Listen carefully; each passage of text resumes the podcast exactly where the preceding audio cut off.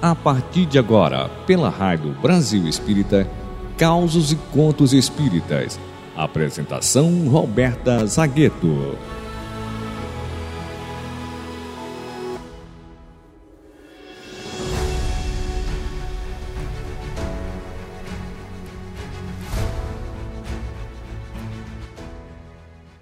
Olá, meus queridos amigos da Rádio Brasil Espírita, esse farol de luz a nos iluminar as consciências e consolar os corações. Mais uma sexta-feira, chegando aqui com muita alegria, o Causos e Contos Espíritas, sempre às sextas-feiras, às 19h45. Mas se você não conseguir assistir nesse horário, não tem problema. Os programas ficam disponíveis para você assistir quando quiser.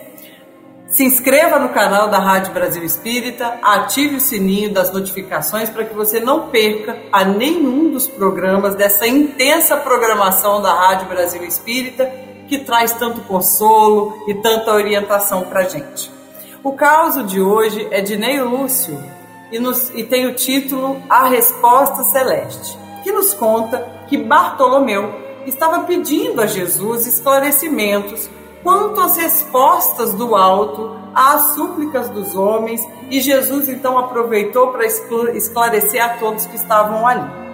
Ele disse, contou a história de um antigo instrutor dos mandamentos divinos que ia sempre em missão de verdade celeste, de aldeia a aldeia, e elas eram profundamente distantes entre elas mas ele sempre se fazia é, acompanhado de um cão, de um cachorro amigo. Mas numa dessas viagens, a noite caiu sem que ele pudesse precisar ali a distância entre a, a, a, o ponto em que ele estava e a próxima aldeia que poderia acolhê-lo, né, o seu próximo destino. E ali, então, percebendo aquela solidão em plena natureza, ele ficou um pouco amedrontado e implorou a proteção do Eterno Pai e seguiu sua viagem.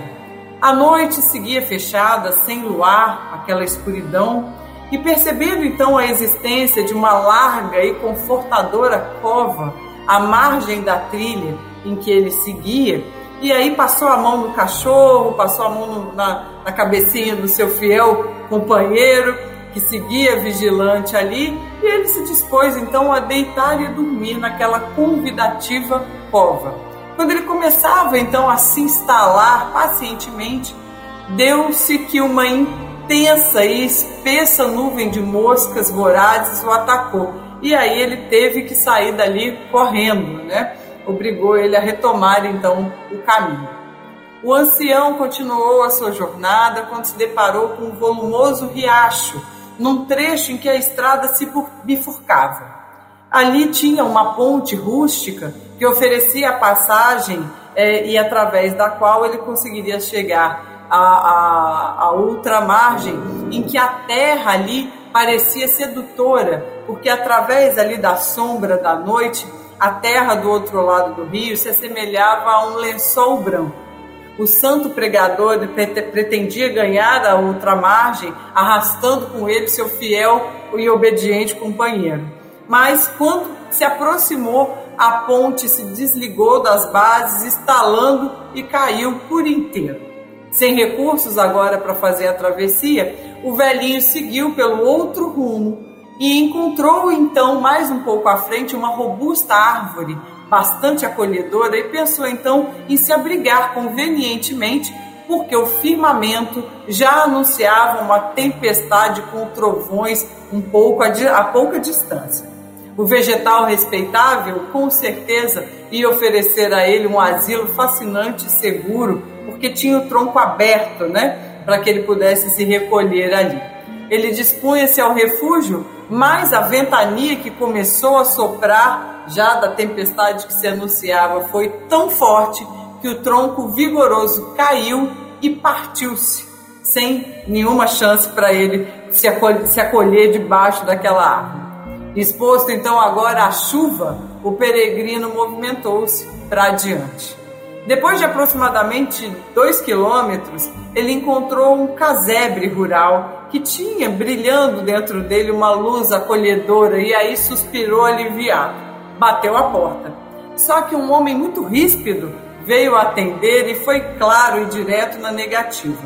Disse que o sítio não recebia visitas à noite e que ele não era a, a ele não era permitido acolher pessoas estranhas. Por mais que o nosso amigo viajante implorasse, chorasse, rogasse a ajuda daquele homem, ele foi, infelizmente, constrangido a sair dali, convidado a se retirar. Acomodou-se como pôde debaixo do temporal, nas cercanias ali daquela casinhola campestre, mas pouco tempo depois começou a ouvir que os relâmpagos né, iam muito intensos, o que acabou assustando o cachorro os relâmpagos sucessivos acabaram é, é, assustando seu companheiro, que acabou fugindo na escuridão, uivando alto.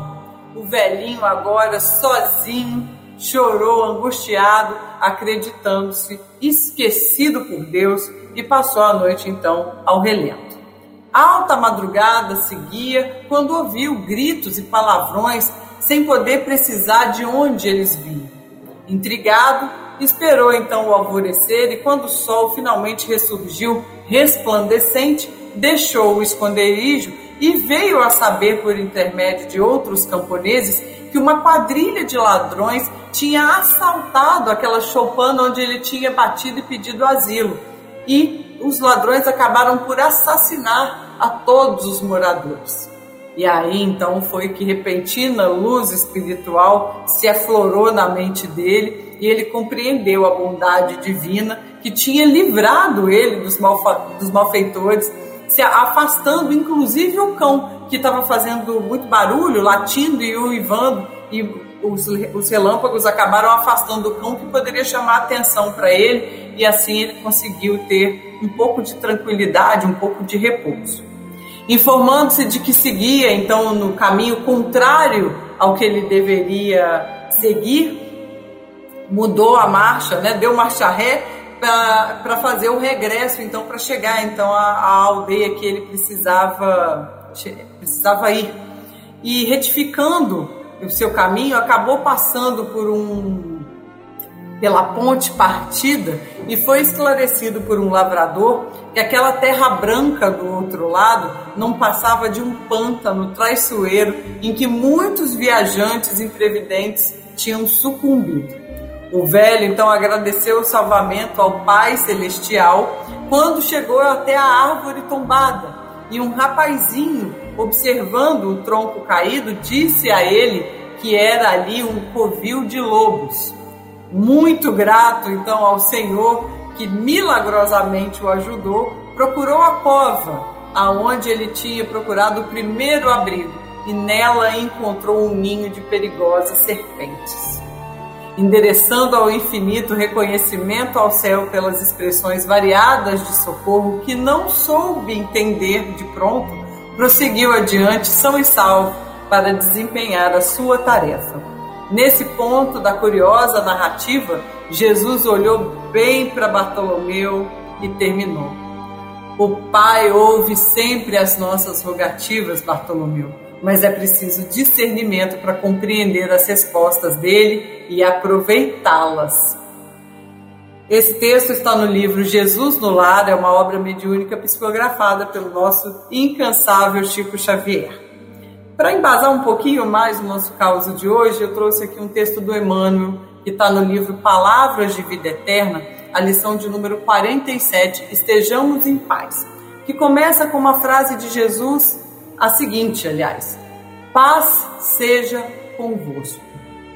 E Emmanuel segue nos dizendo o seguinte: Rujam as tempestades em torno do teu caminho. Tranquiliza o coração e segue em paz na direção do bem. Não carregues no pensamento o peso morto da aflição inútil. Refugia-te na cidadela interior do dever retamente cumprido e entrega a sabedoria divina à ansiedade que te procura, a afeição de labareda invisível. Se alguém te recusa, aquieta-te e ora em favor dos irmãos desorientados e infelizes. Se alguma circunstância te contraria, acerena a tua alma e espera que os acontecimentos te favoreçam. Lembra-te de que é chamado a viver um só dia de cada vez, sempre que o sol se levante.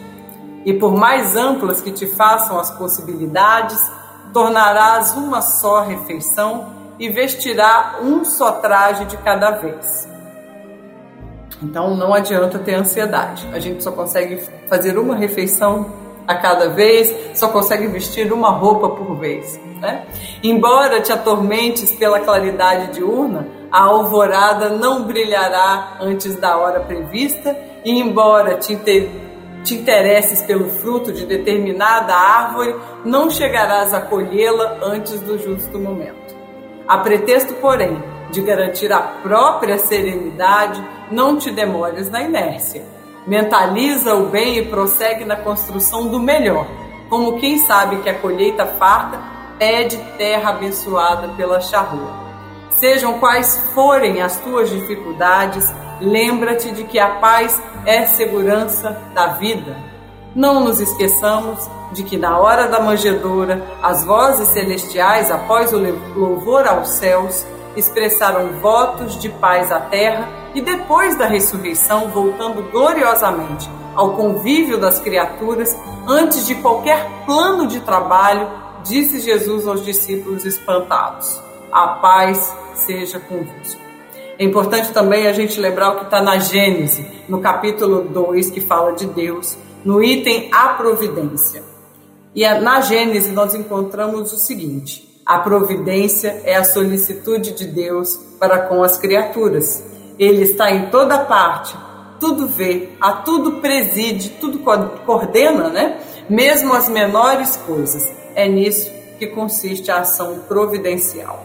Então, muitas vezes, meus queridos amigos, a noite escura nos pega de chofre, né? Nos pega de repente, assim como o nosso amigo ancião que andava pelas estradas as dificuldades da vida nos, nos colocam numa estrada escura e a gente até se encontra meio perdido e procura às vezes um remanso, um abrigo, exatamente como o nosso irmão viajou.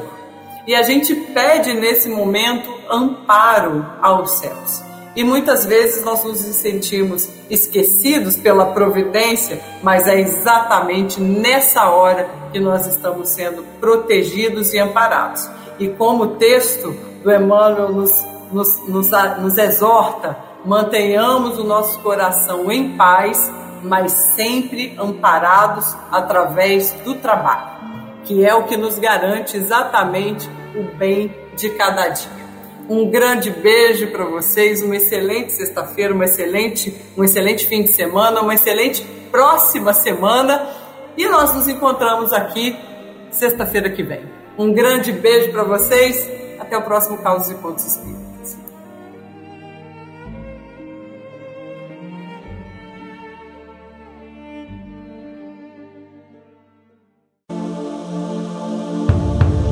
Você está na primeira web rádio espírita de Alagoas.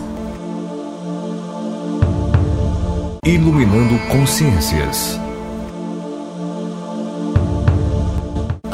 Brasil Espírita.